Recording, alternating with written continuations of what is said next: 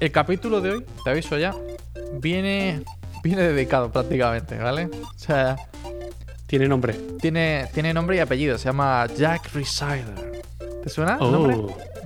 Sí, el, el del podcast de Dark Knight Diaries. Sí, sí, efectivamente. Es que no podía evitar hacer un capítulo hoy porque estaba escuchando, no sé si era ayer o antes de ayer, no me acuerdo. O sea, es decir, los cinco minutos que tengo de, de aquí a la oficina, que aparte voy porque me gusta ir en plan rollo, la comida gratis es un Interactuar. punto. El, el- el interactuar y el rollo de no estar en casa. eh, o sea, hay, hay días que estoy hasta la polla y digo, me quedo aquí en casa. Pero digo, Claro. el, el hecho de, no sé, salir un poquito de casa y tal, me, me gusta mucho. Bueno, el tema está en que en esos cinco minutos me pongo siempre un podcast. Que, que- que- o sea, que voy viendo a cachos larguísimos, porque claro, son cinco o siete minutos de esto. Y de ida los- y de vuelta, claro. Claro, o sea, es decir, y los podcasts de Dar- Darknet Diaries son, no sé, dos horas, ¿sabes? Algo así. Claro. Pero bueno, el tema está en que de repente empieza el capítulo y yo dije, este va a ser bueno, va a ser bueno. Luego te tengo que decir que no me pareció para tanto, pero la reflexión inicial me pareció excelente y es la que te voy a compartir ahora. A ver. Dice, la generación anterior a la nuestra, dice, normalmente nos guía con su experiencia y sabiduría. Dice así, en plan, rollo esto, ¿no? Se pone filosófico. Dice, nos enseñan los peligros del mundo y nos da, y nos da una opinión que toma décadas formarse. Dice, pero en Internet no hay una generación anterior a la tuya. Y yo, Ja. hostias, qué buena, qué buena reflexión. Dije, no me había parado a pensarlo, ¿vale? Pero qué buena reflexión, tío. O sea, no existe. La generación anterior a la nuestra no ha visto todas las cosas que están viendo ahora mismo en Internet. O sea, eh, el que conoce Internet anterior a, a tu generación, Mato, porque tú, o sea, tú prácticamente eres de otra generación. sí, sí, me imagino. Eh, es, es decir, no, no tiene tantísimo conocimiento. O sea, ni- o sea, como se dice por ahí en España, no tiene, no tiene calle. ¿Sabes? De- en plan del rollo de que sepa es que ¿no? Claro, calle de internet, ¿sabes? No, no se ha pasado internet. No, hay muchísimas cosas. Y si tú te crees que te has pasado internet, yo creo que hoy te voy a sorprender, ¿vale? De las cosas que, que eh, cuenta él en el podcast. Yo he mezclado muchos podcasts últimos que ha tenido, ¿vale? O sea, muchos episodios eh, así y tal de, de sus últimos podcasts, porque creo que, a ver, son excelentes, son muy largos y a mí me gustan los resúmenes. O sea, a mí no. Yo cuando busco en un vídeo de YouTube para enterarme de cosas, busco un vídeo de 5 a 10 minutos porque mi, mi atención. Tu, sí, sí. tu capacidad de mantener la atención en algo. Eh, Déficit, ¿cómo se llama? Déficit, déficit de atención. Estoy, estoy empezando a pensar que lo tengo seriamente, ¿eh? O sea, no puedo, Lo me, he dado tenemos cuenta, todos. me he dado cuenta que no puedo trabajar si no tengo algo de fondo, tío, de ruido. Lo tenemos todos y nos lo han generado los móviles, las Claro. noticias, las películas de Transformers eh, y las de Marvel. que- me encanta que solo sean las de Transformers, explosiones y tal. por- Sí, sí, cosas que hiperkinéticas que no sabes qué está pasando. Claro. Y si no te aburres. Claro, exacto, sí, sí, sí. De- no, era, era Michael Bay el que decía que cada Michael no Bay. sé si de 5 a 10 minutos tenía que haber una explosión, pues si no la gente se dormía en el cine, ¿sabes? sí, si no te vas. Ay, me parto. Entonces, yo creo que tiene mucha razón lo que dice de que no hay una generación anterior, de que no había nadie que, que te pueda explicar, yo qué sé, cómo devolver un paquete en Amazon al principio, que, que somos los primeros, que es verdad que cada vez se hace todo más sencillo y tal, pero, pero esto. Eh, pero no hay nadie antes, no hay nadie antes, ¿no? Y como anécdota te voy a empezar por, yo creo que por cuando empezó a extenderse el ADSL o el Internet, ¿no? Que yo creo que es quizás cuando más tú y yo empezamos a consumir Internet. Quizás, I don't know, o sea, decir, I don't know, ¿sabes? Ya me salen las putas palabras en inglés. Eh, ¿Cuándo empezaste tú a, a consumir Internet? ¿En qué, más o menos qué años? ¿Cuántos años tenías Es tú? una buena pregunta. Yo me acuerdo que estaba en la escuela secundaria, Claro. al principio de la escuela secundaria, Exacto, claro. que no había, era muy raro que la gente tuviese internet en su casa. Sí.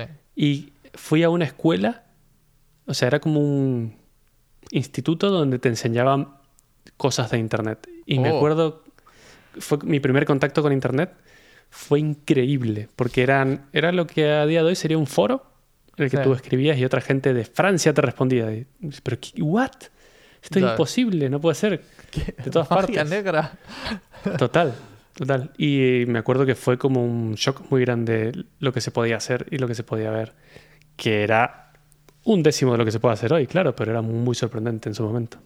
Sí, me pasa lo mismo. Creo que, claro, tú estabas al principio de la escuela secundaria con, Ujú. esos son 12, 13 años, si no me equivoco, ¿no? Sí, una cosa así, sí. En España, claro, yo cuando em- empecé con internet cuando tenía 10 años, y más o menos la misma época, de- por eso te digo, es decir, más o menos, de hecho, incluso el mismo año te diría, 10, 11 años es cuando yo empecé. Y de hecho, recuerdo esto, y yo creo que lo hablábamos en otro podcast anterior, del rollo de que antes sí que había, o sea, no sé por qué, no me preguntes por qué, había tantísimos virus que solamente eran a joder el ordenador. Sí. eran- o sea, Sí, que- sí, que sin era ningún joder, sentido, o sea, sin ningún sentido, porque no te intentaba sacar la información. En aquel momento era, No, no, no. no, toma por culo. O sea, recibes esto, eh, te, te jode Te todo el ordenador, o sea, decir, o te Claro. formatea, o te, o sea, te hacen millones de movidas, ¿no? Y recuerdo que la primera vez que me pasó eso, o sea, la primera vez que compré un ordenador, bueno, yo no, obviamente, o sea, no tenía Ujú. dinero, compró mi padre el ordenador. em, y el tema está en que, pues lo, lo llevé a casa, no sé cuántos, empecé a jugar, tal, tal, tal. Y obviamente, como cualquier niño de la época, pues me descargaba los cracks de los juegos, los juegos piratas, como todo Dios, ¿sabes? En aquel momento. Claro. Y el tema está en que en algún momento, no sé qué hice, y me llegó un virus del que te cambiaba todo por formato texto. No sé si, te, si, te- si has visto tú eso.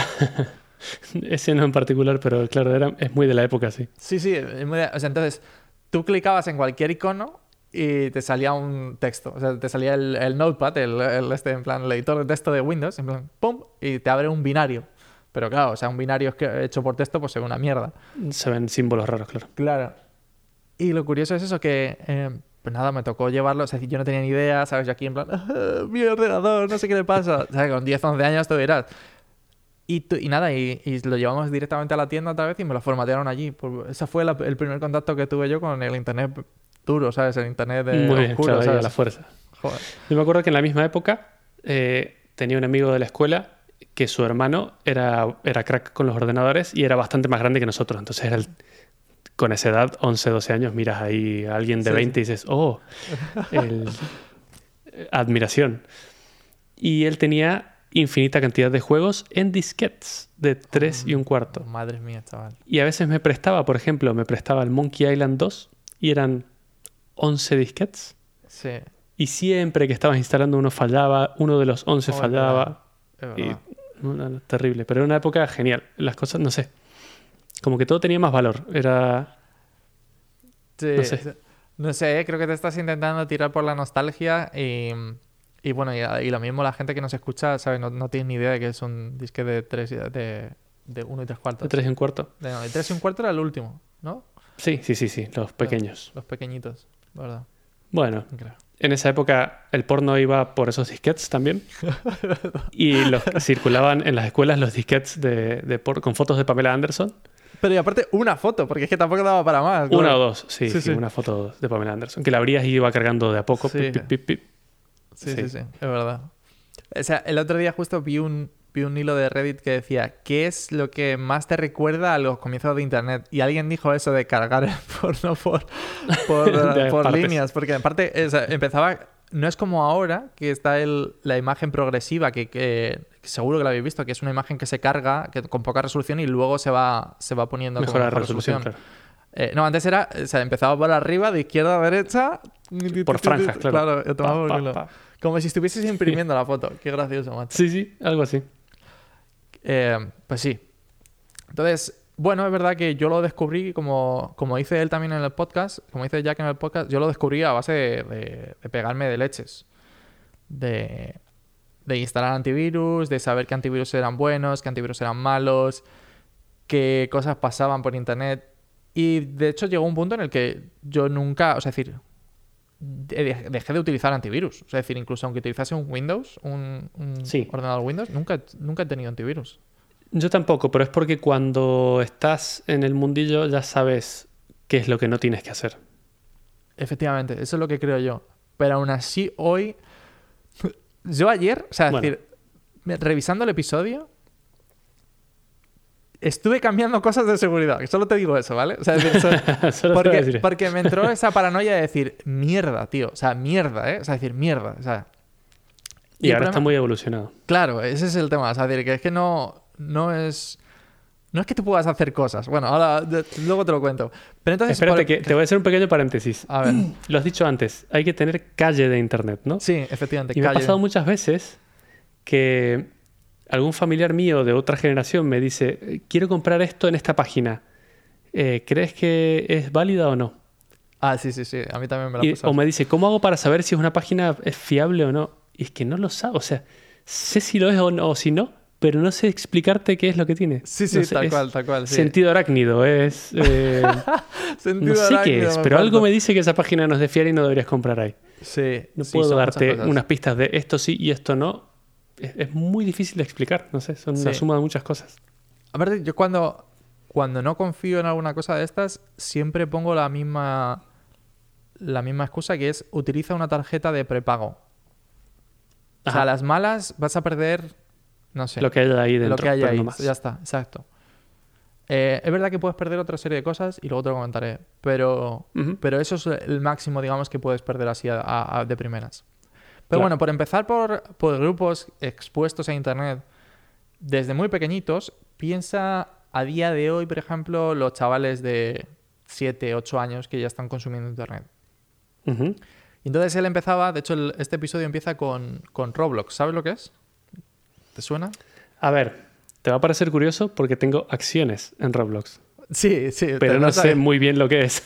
Vale, pues O sea, quizás... sé que es como algo interactivo entre para jugadores, justo de, la edad- de las edades que has comentado. Es algo parecido a Minecraft en el sentido de que es todo muy de bloques, Tal cual, tal algo cual. así. Y es un sitio donde se juntan e interactúan, pero no sé más de lo que te estoy diciendo.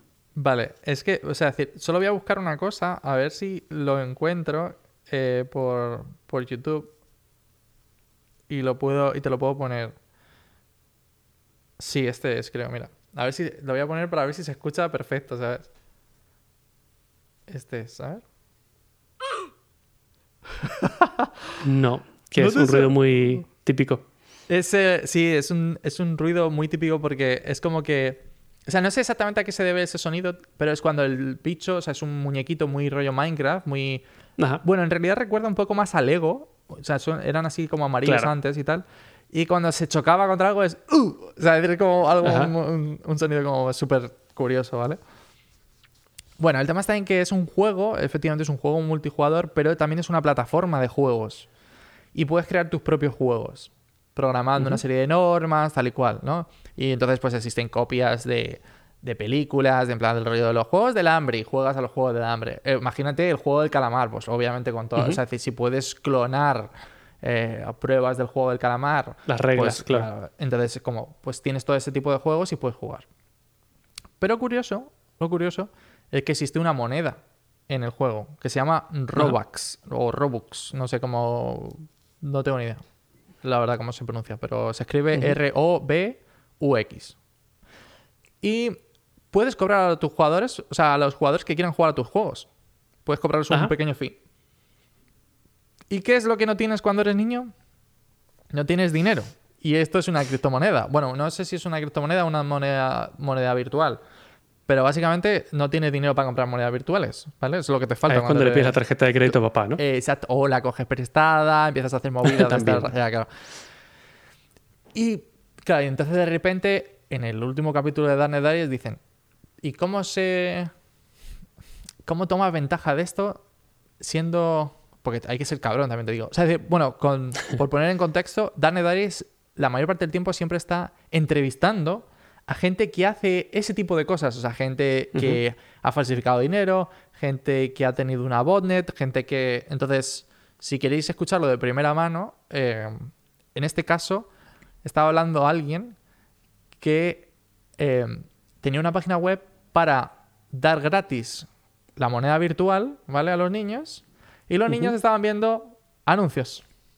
Entonces es como, te- es una estafa piramidal, tío. O sea, es en plan rollo. Tengo a Claro, los niños trabajando gratis. ¿sabes? Es como, sí, efectivamente. que- como, qué hardcore, tío. qué Trabajo hardcore. infantil, qué bueno. Trabajo infantil y ellos no se dan cuenta, ¿vale?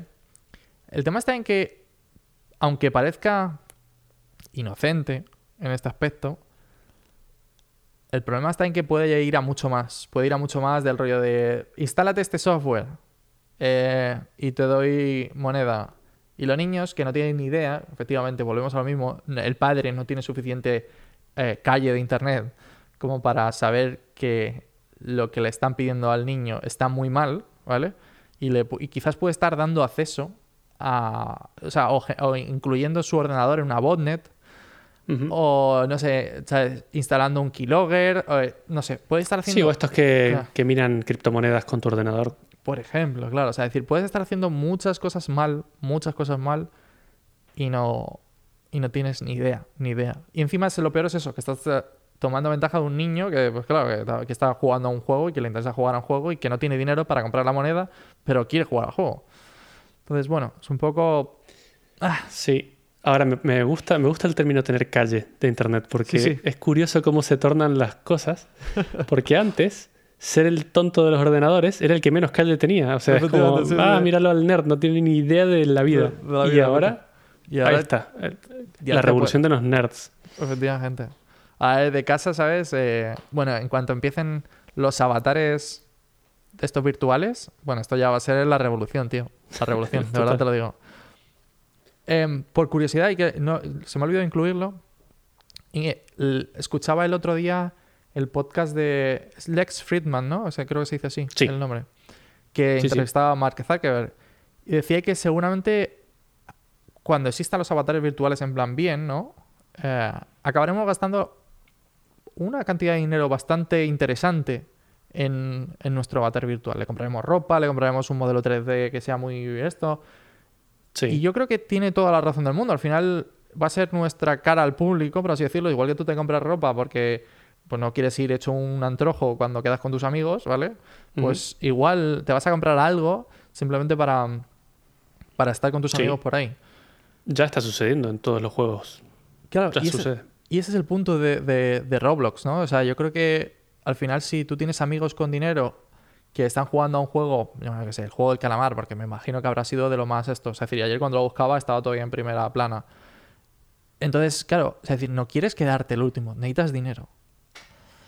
Y, bueno, o sea, decir, bueno, y como te puedes hacer una idea también, o sea, decir, de la cantidad de mierda de juegos, de juegos clonados, es decir, para competir con tu este, de utilizar bots para eh, subir el número de jugadores y aparecer en la portada de Roblox y que venga más gente y pague más en tu juego, o sea, movidas para, para convencer a los niños de que tienen que entrar a sitios donde en realidad, pues ni les va ni les viene.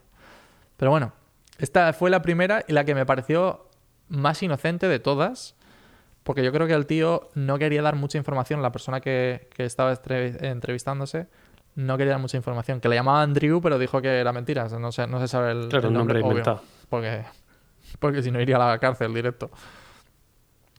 Em, bueno, y entonces también tenemos el, caso totalmente opuesto, y este yo creo que tú también lo has, lo has escuchado, y es personas mayores que son las víctimas de, timos de, Internet, que quizás esas son las personas que menos calle de Internet tienen porque no han tratado nunca con Internet y que quizás son las que pues, son ayudadas por sus nietos, sus hijos, ¿sabes? Como por ejemplo la movida de, de lo de Amazon. No sé si lo... que es, una, es un scam de Amazon en el que te dicen que has comprado algo en Amazon que si no lo has comprado llames a ese número. No sé si te acuerdas, no sé si lo has visto tú en el, en el canal de YouTube de Jim Browning, que es un hacker de... Sí, sí, sí. Sí, Jim Browning justamente lo que hace es intentar parar a esta gente e intentar informar a, todo el mundo de que hay que tener mucho cuidado porque es muy fácil caer en una de esas estafas. Tal cual. Eh, entonces, claro. Sobre todo, como tú dices, si es gente mayor que no es que el Internet no es su día a día, entonces no sabe que sí, que no, que está bien, que está mal. Ya para nosotros que nos dedicamos a esto, muchas veces está al límite de, estás al límite de caer. Imagínate a alguien que no, que no se dedica a esto. Te, voy a dar otra anécdota que me ha pasado a mí estando aquí. El, está el caller, el caller ID, o sea, decir, esto de que te dicen quién te está llamando en el móvil. En Estados Unidos es muy típico que... O sea, es decir, si tú no tienes en España un número guardado, no tienes por qué tener el nombre asociado. O sea, no te, no te dice, o sea, si yo te llamo desde España y, tú, Mato, no tienes mi número guardado, simplemente te pone mi número y se acabó. Claro. Pero en Estados Unidos te pone quién es el- la persona, aunque no lo tenga, porque es como que el número que está llamando envía esa información a la, a la operadora. Claro. Entonces, y no se puede, y no es algo que puedas Evitar. eh, eh, a- ni fakear, o sea, no puedes, no puedes hacerlo falso, ¿vale? O sea, eh, van asociados a un número y te lo pone. Pero lo curioso es que hay algún tipo de hack que todavía no se, no se sabe cómo lo están haciendo, y es que permite hacer llamadas con, con el caller ID de otra persona. Y entonces yo de repente, claro, tú imagínate, eh, llego aquí a este país, eh, contrato la luz, a los tres meses de repente me llama la esta y dices, tienes una deuda. ¿Y yo qué? Digo, a lo mejor es que no he pagado, ¿sabes? Porque, porque yo qué sé, en España tú pones el este y se- es automático. Y la cuestión es que está, no estaba en casa, no estaba en el ordenador, ¿vale? Porque si yo estoy en el ordenador, es que ni, ni- es decir, ni de lejos. Total, que me pongo a hablar con una persona y me dice, no, es que debes, no sé qué te voy a decir, algo absurdo, ¿eh? O sea, decir, 60 pavos. Porque aparte era relativamente poco dinero para, para una factura de, de la luz. Y, y le digo, bueno, y, y digo, bueno, pues, pues voy a casa y esto. Dice, porque si no te cortamos la luz en tres horas. Digo, bueno, pues no te preocupes, digo, a casa y pago, claro. digo, joder, digo, madre mía, qué, vala- qué vala- qué velocidad. Digo, bueno, bueno, eh, digo, no estoy en casa, digo, pero en cuanto llegue a casa lo hago. Y me dice, bueno, si no, puedes ir a una tienda y comprar una tarjeta regalo. Y yo, Mm, ahí ya está raro. Claro, aquí fue cuando en plan, vale, vale, me apunto todo. Digo, ¿a qué dirección? Digo, vale, perfecto. Me apunto todo, colgué. Y, y dije, qué hijo de puta, ¿sabes? Claro. Qué hijo de puta, tío. O sea, es decir, es como, eh, te está llamando una persona que aparte no tenía ningún, ¿sabes? No es que tuviese acento ni nada por el estilo que dices. No como justamente lo de- prácticamente todos los de Jim Browning que están basados en, en India y que tienen normalmente muchísimo India, acento sí. que, dice- que, que- que es muy difícil de, de- normalmente de entender incluso. O sea, para mí, ¿eh? O sea, que estando desde aquí me refiero. Entonces, bueno, pero incluso esto, es decir, que estando cerca de caer, hostia, tío, ¿eh? Sí, sí, sí, Sí. Yo te digo que ahora hace muy poquito, creo que hace dos semanas, le llegó a Laura, eh, mi mujer, en su teléfono un SMS del banco. eh, porque es normal que un banco te, te mande SMS. Por ejemplo, si vas a comprar algo, te dice, vale, te vamos a mandar un código con tal número, ponlo y así sabemos que eres tú, ¿no? Mm. Perfecto. Entonces le llega un SMS del mismo número diciendo que tu compra de 900 euros de no sé qué ha sido aprobada. Si no ha sido tú, entra en este enlace. Claro, y el enlace era el chungo, ¿no? Y el enlace era el chungo. El tema es que el problema aquí y por el que estuvo a punto de caer es porque llegaba desde el mismo número que envía el banco. Entonces, en la misma conversación, si tú miras más arriba, Claro. tienes mensajes legítimos del banco. Ah, Entonces, claro, nosotros vivimos haciendo estas cosas, pero así y todo están llegando a un nivel de sofisticación Exacto. que, Exacto. que puedes caer, cualquiera puede caer. Y bueno, o sea, es decir, el que justamente del ataque que estaba hablando, del scam que estaba hablando, es. eh, aparte, es muy turbio, ¿vale? Porque quizás una persona que conoce algo más de internet, efectivamente, no caería tan fácil, pero es eh, básicamente llamar a una persona, le dicen eso, justo. eh, Amazon, has comprado algo por X, 700 pavos o algo así. Y lo curioso es que, mm, claro, tú llamas, hay mogollón de grabaciones. La verdad que Jim Browning se lo ocurra muchísimo, graba muchísimas conversaciones de gente. O sea, lo que hace él es llamar a esta gente y cuando le intentan Se hackear a él, claro, se, hace el tonto, le intentan hackear a él y en realidad lo que está haciendo es justamente lo contrario. Le, le está hackeando él a ellos, ¿sabes? A, a los scammers. Entonces, eh, luego se dedica a grabar conversaciones y a evitar que otras personas caigan en el, en el mismo scam. O sea, es decir, y, y les va avisando en plan, no hagas esta transferencia, no hagas no sé cuántos, te están intentando hackear. Y bueno, entonces lo que hacen es eso, te llaman diciendo Amazon, tienes tanto dinero, y el primero que... que hacía, o sea, el último, perdón, el último que he visto era el de eres eres Amazon, no, eres Windows, perdón, eres Microsoft. Te sale un Ujú. pop-up de que te han hackeado, que ya ves tú qué absurdo. Tú pinchas, te, te transfieren con una persona y entonces lo que hacen es que te dicen, te vamos a instalar en tu ordenador un firewall, antivirus, whatever, lo que tú quieras, ¿vale? O sea, en realidad no instalan absolutamente nada. Y entonces te... Pero tú les tienes que dar acceso a tu ordenador. E instalas TeamViewer o algo, alguna herramienta de acceso remoto y les das acceso remoto a tu ordenador. claro, la persona que no tiene ni idea, o sea, si yo llamas a mi padre eh, y le dijese, oye, papá, instala esto, no sé cuántos, tal y cual, pues, pues mi padre va, eh, sigue mis pasitos y eh, se lo come con patatas, Y lo hace. ¿no? Claro. Claro. Entonces, una vez están dentro, eh, fingen que están instalando el software y mientras tanto, no me preguntes por qué, claro, para hacer el pago le dicen, entra en la página web de tu banco. Lo mejor dicen, lo mejor es que le dicen, no, no, yo veo todo borroso, no puedo ver nada de lo que estás porque tu banco es seguro, bla, bla, bla, bla, bla, bla. Claro, Claro. A tu- es decir, te dicen eso y dices, bueno, perfecto. y, a la que lo está- creo, claro. claro, y a la que estás en el banco, pues te hacen transferencias de tu banco. Luego tenían otra, que no sé si te acuerdas, que la de Amazon, que te dicen, has pagado algo en Amazon, te, te vamos a hacer la devolución, porque no has sido tú, ¿vale? Te dan una... O sea, es decir, igual, te, insta- te hacen instalar un acceso, una herramienta de acceso remoto, te hacen eh, acceder a, a tu banco y luego te, te muestran una pantalla, que en realidad es todo mentira, ¿vale? De la Claro, lo que te terminal. hacen es decir, mira, entra en tu banco Claro. porque te hemos devuelto un montón de dinero y ha sido por error. Necesitamos que nos lo devuelvas, porque si no me van a despedir, por favor, por favor, devuélvemelo, porque si no me van a despedir y mi familia necesita comer y no sé qué. Sí. Entonces tú entras a tu banco, ellos en ese momento te muestran una pantalla negra eh, porque, uh, perdona que tenemos un problema aquí. Mientras están en esa pantalla negra, ellos modifican el código HTML de, de tu página web de tu banco y ponen como que una transferencia te ha llegado por 10 mil dólares. ¿no? Entonces lo que te dicen es, mira, estás en la página de tu banco, están tus movimientos ahí y hay una transferencia que acaban de plantar ellos que es falsa. Entonces tú como persona que está del otro lado estás viendo que hay una transferencia y dices, oh, me han llegado 10 mil dólares y no son míos. Y este pobre señor lo voy a dejar sin trabajo si no se los devuelvo. Entonces él lo que hace es convencer a esta gente de que por favor vaya a un Western Union.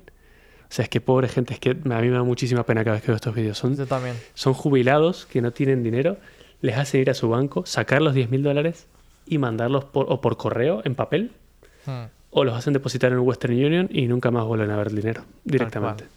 Tal cual. Es, es- Terrible. o sea, es terrible porque encima ves que la gente se siente apurada porque, claro, estás, estás pensando que estás de- despidiendo prácticamente, o sea, haciendo, o sea, que le haciendo que despidan a otra persona. Eso Claro. es muy... Claro, es decir, juegan con todo eso y... Es que si te fijas, la- las víctimas son buenas personas. O sea, Claro, si eres exacto. buena persona, eres la víctima perfecta. Es terrible. Tal cual. Entonces, dices, joder, no hay, no hay Dios que esté a salvo, tío. Porque si te fijas, ni siquiera la generación... O sea, es decir, la generación intermedia, digamos, a, esto, a este punto, porque normalmente eh, prácticamente toda la gente que caía en este scam de, de Amazon o de, o de Windows o Microsoft eh, son de... es- Son gente mayor. Normalmente decía siempre este youtuber que, que apuntaban a gente de, de 50, 60, 70 años, in- 80 años, ¿sabes? Claro, gente que, eh, que le dicen, ¿estás delante de tu ordenador? Sí, bueno, pues tal. Es como que te van como que te van cuidando hasta que ya de repente tienen la pasta y dicen, ahí te quedas, ¿sabes? Eh, Claro. entonces tienes a los dos rangos de edad que son, que para mi gusto, quizás a esta gente sí que sus hijos, o sea, es decir, si, si yo hablase, por ejemplo, con mi padre, sí que le podría intentar enseñar este tipo de cosas, o yo, o sea, yo sería capaz de darme cuenta muy fácil que le están intentando timar, pero en cambio con los chavales, tío, o sea, de verdad, ¿te sorprendería tanto que, por ejemplo, tu hijo mañana te dijese, ah, existe una página que, yo qué sé, que vas haciendo clics y te dan dinero por ello, te dan una mo- moneda virtual, o de repente... moneda virtual. Es que, es decir, hay tantísimas cosas a día de hoy que no sería la cosa que más me sorprendería. No, no, no, no es muy raro. no. Claro, es que ese es el punto. Entonces, incluso yo dedicándome a ello, sin estar presente, a lo mejor estando presente digo, joder, la página tiene una pinta que de Dios, Claro. ¿sabes? Pero sin estar presente, lo que solo dices es tú, la idea. Claro, escuchas la idea y dices, bueno, hombre, pues, pues puede ser, puede ser. No será la primera vez que escucho de movidas de estas. De, o sea, decir, si es que el punto de lo que me parece una estafa piramidal ahora mismo, lo de los juegos NFT, que lo hablamos, de gente que entra, compra objetos y luego los vende, pero eso es dentro de la moneda del juego, que no tiene ni- en principio ningún valor. O sea, si eso tuviese Claro. un juego eh, y tu hijo te dice eso, pues tú dirías, pues adelante, es que, sí- es que existe, sé que existe, o sea, que, es que Sí. o sea, que es que, no sé. O sea, decir que va evolucionando muy, muy rápido y todavía no tenemos todas las ideas, ¿no? Entonces yo dije, bueno, pero yo dentro, digamos, buah, pero yo dentro de mi rango, ¿sabes? Yo creo que de mi rango de edad, pues yo creo que es muy difícil que me pase, ¿no? Es muy difícil que, que sea hackeado de esta manera tan, tan evidente. Y entonces el tío empieza a hablar cambian completamente de tema, ¿vale? Cambian completamente de tema y van a, a una cosa que se llama swim swapping. No sé si lo has escuchado alguna vez. Eh, no, pero creo que sé por dónde vas porque lo he escuchado también esto. Claro.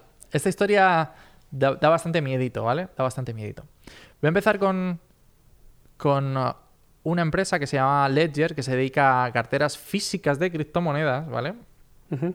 Para el que no, si quieres entender qué es una cartera de, de criptomonedas, te recomiendo ir al episodio 122, este sí me lo he apuntado, de Guardians of the Galaxy, de, Gale- de Guardians of The the. Money.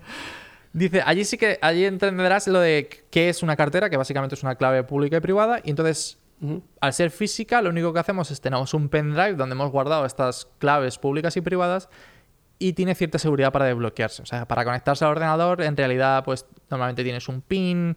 Hay algunas super pros que tienen huella dactilar. eh, o sea, como que, que son. están bien, ¿sabes? Claro, pero de base son todas las mismas. Es Claro. una clave que guardas. Exacto, es una clave que guardas en un pendrive y ya está. Y entonces, bueno, hace un... Creo que, que hackearon esta empresa, esta empresa Ledger la hackearon como hace... a principios de 2020 o, o sea, a principios de 2021, ahora no recuerdo, no sé si tengo la fecha por ahí. Pero bueno, em, sacaron su base de datos, ¿vale? Su base de datos de clientes. Y como te puedes imaginar, si, te- si yo te he entendido que enviar la cartera física a tu casa, pues tengo tu nombre, tu dirección. Por si acaso, normalmente aquí todas las... eh, cuando te van a hacer un, envío te piden tu número de teléfono, yo creo que en España también es muy típico. Sí, Y, y ya está. o sea, eh, y, y bueno, y el email, por supuesto, claro. Eh, No y sé que más. tienes criptomonedas, porque si tienes una cartera de esas es porque tienes criptomonedas que te puedo robar. Exacto, claro, claro, claro. Ahí está el tema, ¿no? Y entonces, como datos curiosos, es que mm, prácticamente todas las empresas de criptomonedas, ¿vale? En general, prácticamente las grandes empresas tecnológicas tienen varios mecanismos de seguridad. Tienes nombre y contraseña, que bueno, eso, está, eh, eso es internacional prácticamente ahora mismo, nombre y contraseña. Y luego tienes normalmente lo que se conoce como el segundo factor de autenticación, o 2FA en inglés, ¿no? Eh, viene por ahí. Que normalmente suele ser o utilizas Google Authenticator o utilizas eh, tu móvil al que te llega un SMS. Por ejemplo, tu banco. Normalmente eso es muy típico de los bancos. Es decir, confiamos en que tu banco te envíe un SMS a la hora de hacer una compra o a la hora de hacer login para eh, registrarte en la código. plataforma. Claro. Y bueno, o sea, es decir, entonces, si te paras a pensarlo, hay muchísimas plataformas online, ¿vale? Muchísimas plataformas de la dark web o deep web o como le quieras llamar, en los que venden usuarios y contraseñas. Esto lo hemos hablado muchas veces. Y quizás no te hace falta el usuario y la contraseña en claro, sino el usuario y un, y un hash que puedas eh, de, hashes, de, de hashes comunes. Puedes saber que hay una contraseña, puedes saber- incluso que esta persona está utilizando la misma contraseña en varios sitios. Eh, a lo mejor en, tu- en su Facebook eh, llegas al nombre de la persona de verdad y en su Facebook tiene su fecha de nacimiento. Tienes, has, has ido dejando un poco rollo miguitas de pan como en Hassel y Gretel, Sí. ¿sabes? Y, y vas dejando muchísimas pistas hasta el punto que si yo, por ejemplo, llego a tener tu usuario y contraseña, que no es difícil, ¿vale? En realidad eh, lo estaban hablando mucho, no es, no es difícil saber tu usuario y contraseña. Lo complicado es mantener el 2FA, ¿no? El, el segundo factor de La autenticación. segunda o sea, parte, claro. Claro, es decir, esa es la que yo, antes de empezar el episodio, decía, ¡buah! Yo tengo segundo factor de autenticación en Google, en Facebook, en cualquier, prácticamente cualquier servicio que lo tiene, yo lo activo por si acaso, ¿sabes? En plan, Sí, yo también. yo estoy. eh, ¿sabes? Que se jodan, a mí no me van a ro- robar esto nunca. Estaba así, ¿no? Y de repente dice, bueno, vale, yo tengo tu usuario y contraseña. ¿Sabes lo que me falta? Tu móvil, ¿no? Pero claro, no sé, o sea, a lo mejor sé dónde vives. En este caso de Ledger era, eh, era fácil. Podía ir a tu casa y robarte tu móvil. Y quizás sería más fácil, ¿no? Pero si no lo sé, lo que necesito solamente es tu número de móvil. Y tu número de móvil suele aparecer en bastantes sitios, como por ejemplo en el caso de Ledger.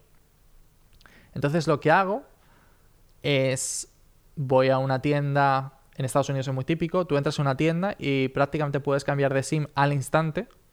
Bueno, en España creo que también, ¿eh? O sea, es decir, porque a mí me ha pasado de cambiar Sí, de una al instante. Pero en España no tenemos tablets.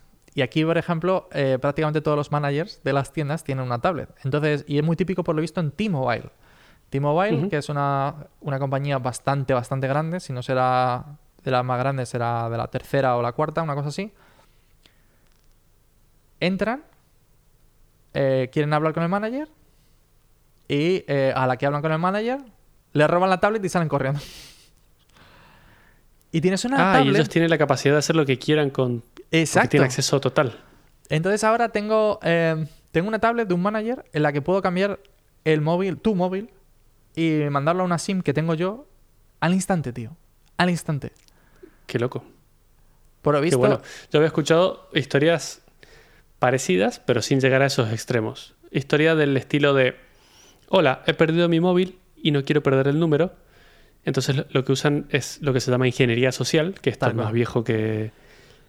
eh, entonces lo que hacen es convencer al operador de, de la empresa de telefonía que eres tú el verdadero dueño y que realmente lo has perdido y que necesitas recuperar el número. Entonces lo que haces es robarle el número a la persona real y te lo asignas a ti, ladrón, y ya te llegan los mensajes a ti. Entonces puedes hacerlo bien donde quieras. exacto. Pero No, esa es- otra claro. de robarse la tablet es más poderoso, la verdad. A ver, la de robarse la tablet, te voy a decir que eh, estaban hablando de que se pagaba 10.000 dólares a esa persona que robó la tablet. Porque, sí. porque aparte de, de- de que hay que ser muy eficiente, porque por lo visto decía Jack en el capítulo que han empezado a montar protocolos en T-Mobile para evitar este tipo Para de bloquear. cosas. Porque claro, es decir, es una tablet que, es decir, eh, que, que- que, pues, se roba muy rápido. Tiene mucho poder, Y que, y claro. que, claro, tiene mucho poder y que tienes que bloquear sumamente rápido. Bueno, pues que dice que en 10 minutos, que, el- que normalmente dura 10 minutos el, el tiempo que la pueden tener antes de que se bloquee, eh, la gente, claro, es decir, es en plan río, en, foros, ¿vale? O sea, decir, esto ya es dark web pura y dura. En foros existen cosas como en plan rollo, hay foros en los que se venden contraseñas. Hay foros en los que te venden usuarios y contraseñas. Hay fondos que se venden cuentas de no sé cuántos. Y hay, y el punto es, en plan rollo, hay foros en los que tú pides que te hagan un swing swapping a una, a una SIM en concreto, de un número, el que sea. Entonces, y tú pagas por adelantado, básicamente. O sea, es decir, cuando eso pasa, o sea, en plan do- yo, bueno, no es por adelantado, o sea, lo bloqueas y tal, pero me refiero, o sea, tú ya estás pagando y estás pagando 10.000 Ujú. pavos para que eso pase. Hablaban de que, bueno, puede pasar que roben una tablet y en esos 10 minutos haya una persona que, lo, que haga 10, si- 10 swing swappings. Y se está- se está- estamos hablando de que te sacas 100.000 dólares en 10 minutos. Claro, 10 minutos que, ten- que tienes ese poder, tú tienes la lista de cosas que tienes que hacer, lo haces corriendo antes de que la denuncien y la bloqueen y te has sacado todo el dinero. Muy bien. Exacto, exacto. O sea, tú imagínate, tío. Tú imagínate. O sea, es decir, es muchísima pasta. O, peor aún, claro, es decir, imagínate el punto de si sobornas a un manager de T-Mobile, por ejemplo. ¿Tú de verdad crees Claro. que, o sea, si- si yo me voy a llevar 100.000 pavos, no le puedo decir, toma, 80.000, porque claro, yo a mí ni me va ni me viene, yo me voy a quedar 20.000 por, por darte 80.000. Eh, toma, 80.000 pavos, que seguramente sea más de lo que cobra esa persona en un año, en cuestión Claro. de un solo día. Sí, que- todo el mundo tiene su precio, sí. Claro, es que estamos hablando de que, bueno, yo no sé a quién le va a pasar, no sé, todo, o sea, es como... Y yo aquí, uff, bueno, eh, pues voy a bloquear, voy a bloquear mi SIM, ¿sabes? O sea, ayer entré, te lo juro por mi vida, ayer entré a T-Mobile eh, a bloquear mi SIM para que no pueda ser transferida en ningún momento, ¿vale? Entonces, Esperemos que no la eh, pierdas nada más. Claro, exacto. Eh, sí, sí, o sea, no movida, o sea, no, yo, de verdad, es decir, me dio bastante pánico esto. Porque aparte luego había cosas como te pueden, te pueden robar la cuenta de, de Chipotle, no sé si lo conoces, que es como una, una tienda de tacos de aquí y tal. Sí. Bueno, de tacos, eh, de burritos y bueno, tienes comida, de comida mexi- mexicana en bueno, general, Mexicana, que yo me imagino que si los mexicanos lo vieran estarían gritando. ¿sabes? Eh, pero bueno, eh, se venden cuentas de ese estilo solamente porque, claro, la gente come gratis, tío. Te, te pagan 30 pavos, lo estaban diciendo, te pagan 30 pavos por una cuenta de ese palo. ¿Por qué? Porque puedes ir comiendo gratis y la gente no se va a dar cuenta. Porque son, Claro. son 6 pavos, 7 pavos, eh, y 6, 7 pavos, y no vas todos los días, ni vas ni invitas a todos los colegas, sino que la tienes ahí, eh, has accedido Comes a ella, claro, y comes de vez en cuando. Claro. Y hablaban también de cosas como para robar. Claro, esto ya es cuando, digamos, cuando tienes un perfil mucho más alto, ¿no? Para robar cuentas de Twitter. De que justamente utilizaban el mismo protocolo del rollo de hacer swing swapping, sin swapping y hacían. em, eh, entraban a la cuenta, pero el tema está en que tú no entras a la cuenta y te quedas con el nombre de la cuenta. Yo no había caído jamás en eso. Lo que haces en realidad cuando tienes acceso a la cuenta, para que no te puedan rechazar la cuenta, por así decirlo, lo que haces es que le cambias tú el nombre. Le cambias el nombre y una nueva cuenta coge ese nombre. ¿Sabes a que me refiero? Claro. En plan, claro, es en plan rollo, si me llamo Barack Obama y, pues, y claro, y quiero mi Twitter, eh, ¿sabes? Entonces lo que hago es, me, eh, me hackeo claro, lo libero, le pongo Barack Obama y le quito la última. Y entonces cojo yo el, eh, el, el handle de Twitter, ¿sabes? Y dije, hostia, qué bueno. Y ese es realmente tuyo. Claro, exacto. O sea, es decir, sí. eh, yo no he hecho Como no nada. yo- que- Claro, claro. yo simplemente, ¿sabes? Me he metido ahí. Pero es tan absurdo que hablaban de que. Y es tan sucio ese mundo que hablaban que el. Que, lo- eh, claro, cuando alguien va a vender ese tipo de cuentas, está en un foro y tal. Entonces, hay gente que lo único que está haciendo constantemente es atacar el punto de el endpoint de Twitter intentando hacer registro con ese usuario. Y la persona que está comprando la cuenta, ¿vale? Para luego cambiarle el nombre, tiene que hacerlo de manera instantánea porque si no, esta segunda persona que está atacando, eh, intentando hacer el registro, ella. se queda con ella gratis. ¿Sabes a lo que me refiero? Es como una persona que no la ha comprado y es como, claro, es decir, está intentando atacar y, y registrar el mismo este antes que tú, antes que lo consigas tú. Y terrible. Es como, hostia, qué loco, chaval. Y que dice que hay herramientas, herramientas solamente para hacer este, le llaman, ¿cómo le llaman? Swappers o, o- o- no sé cómo le llamaban. Pero básicamente es para mandar el al endpoint de Twitter, en plan rollo, cambia el nombre de esta cuenta y mandar al red de registros, ¿sabes? En plan rollo, pim, pim. ¿Sabes? Mando las dos Claro, peticiones ahí. regístramela a Claro, Si algún día se libera por lo que sea, mm, Claro. me va a caer a mí. Claro. Y es como, hostia, qué loco, chaval. Qué bueno. Entonces, claro, tú imagínate cuando has ido dejando eso, pues con lo que pasaba a Ledger, ¿vale? Cuando, cuando has desbloqueado tanta información de esta gente, cuando sabes que son carteras físicas, que normalmente la gente que tiene una cartera física de criptomonedas es porque duda de una plataforma online y porque tiene muchísimo Claro. dinero, ¿vale? Entonces es como, si tengo tu dirección, tengo tu nombre, tengo tu número de teléfono, tío. Pagar 10 mil dólares porque me hagan el, swim swap, el si- SIM swapping es, no es dinero. ¿Cuánta gente? Es decir, la gente que tiene una cartera física de criptomonedas, seguramente estamos hablando de cientos de miles de dólares o incluso millones de dólares. Claro. gente que se ha vuelto muy rica base- en base a esto. Sí. Entonces, ¿qué me estás contando, tío? Estás muy cerca de, de perder todo, ¿sabes? No sé. sí. No sé, tío. O sea, me pareció muy loco, muy loco. Y me di cuenta de que si alguien te va por ti. Te o marca sea, como objetivo, vas a caer probablemente, ¿no? Eh, Es sí, cuestión de persistencia de tiempo. Sí. Sí, porque hemos ido dejando muchísimas cosas por ahí, ¿sabes? Muchísimos, muchísimos datos, poco a poco. Tu dirección, Vale. tu, no sé. ¿Y qué tendríamos que hacer para, para evitar esto en la medida de lo posible? Vale, o sea, si, tienes mucho dinero, ¿vale? Pues que, o sea, Mándalo a bucle infinito. Te- No, espera, que os voy a poner la cuenta de, de criptomonedas, que tampoco queremos, ¿sabes? Eh, te- Tener que pagar impuestos ni nada por.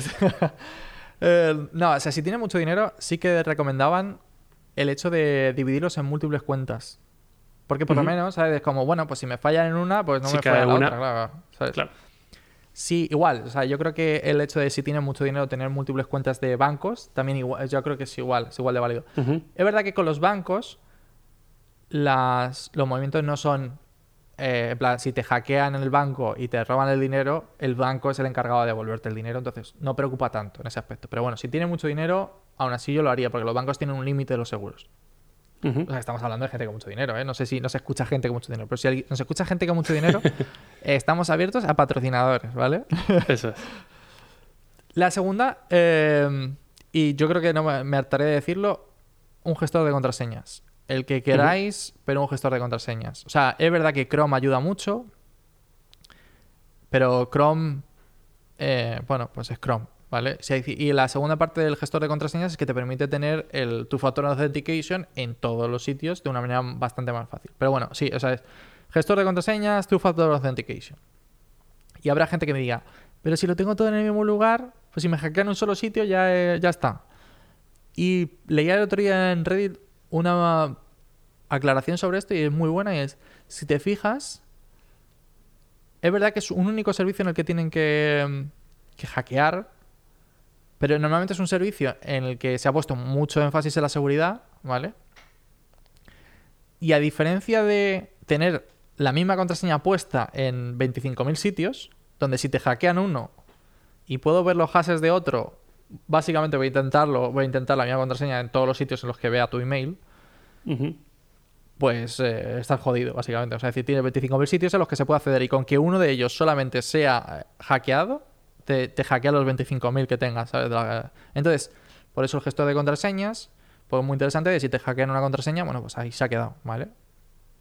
Es verdad que tienes que tener en cuenta qué información está comprometida, justamente por lo que te he dicho de, pues ahora las, eh, las preguntas de recuperación, si sabe alguien cuándo es tu cumpleaños, nunca deberías incluir tu, tu cumpleaños. Claro. Si tiene que ver con tu dirección, pues nunca deberías poner una, en la, esta, tu dirección, ¿sabes? Es decir, no debería ir nada en la recuperación. Cosas así que tendrías que tener en cuenta de qué es lo que sea l- es decir, se ha liqueado de, de- de parte de, de la base de datos, ¿no? De lo que, lo que se ha filtrado en Internet. Y, y la última, yo creo que, es decir, con eso, es el Two-Factor Authentication, el gestor de contraseñas. Es que encima los gestores de contraseñas a día de hoy son súper útiles en ese aspecto. No sé si hay un referral de OnePassword, pero me encantaría ponerlo aquí porque, porque son súper útiles porque puedes entrar con, con biométricos. Una vez accedes por primera vez, donde tú has puesto tu contraseña, utilizas biométricos y son muy fáciles de utilizar. Entonces, no tienes Claro. que recuperar O la huella o la retina o la detección de la cara, esas cosas. Exacto. Sí, Como- bastante más rápido. Muchísimo, muy rápido. Y, y no, no son más fáciles de hackear, puesto que estos sistemas, aparte de utilizar una contraseña, el email obvio, email y contraseña, utilizan normalmente una semilla que solamente sería, o sea, es decir, solamente sería posible hackearla si conoces esa semilla o si tienes otro, acceso a otro dispositivo, porque los dispositivos contienen esa semilla y, se puede- y la pueden compartir de una manera más fácil. Pero bueno, entonces. No sé, o sea, es decir, yo ayer me quedé un poco en plan.